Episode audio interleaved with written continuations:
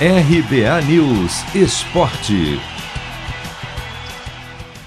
Atlético Paranaense perde a primeira no Brasileirão e desperdiça a chance de reassumir a liderança. Com dois a menos, já que Richard e Marcinho foram expulsos nesta quinta-feira pela sexta rodada, o Furacão não foi páreo para o Bahia no Pituaçu e acabou derrotado por 2 a 1. Resultado que, aliás, fez o tricolor da Boa Terra entrar no G4, em quarto, com 11 pontos.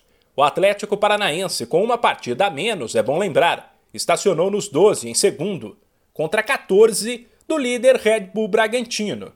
Quem poderia ocupar a vice-liderança neste momento é o Atlético Mineiro, mas o Galo tropeçou outra vez e perdeu para o Ceará no Castelão por 2 a 1 que foi o mesmo placar das vitórias do Corinthians em casa sobre o Esporte e do Inter fora contra a Chapecoense.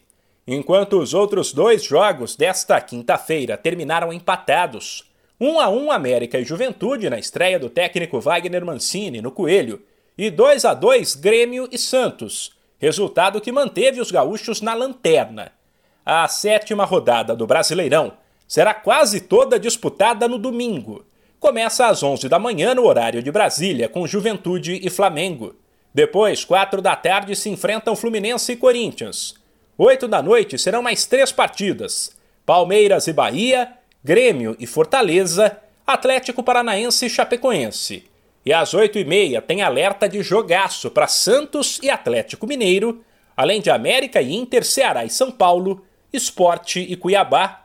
A rodada termina na segunda-feira, 8 da noite, com um duelo entre dois times que começaram bem o Brasileirão: o Atlético Goianiense e o líder Red Bull Bragantino. De São Paulo, Humberto Ferretti.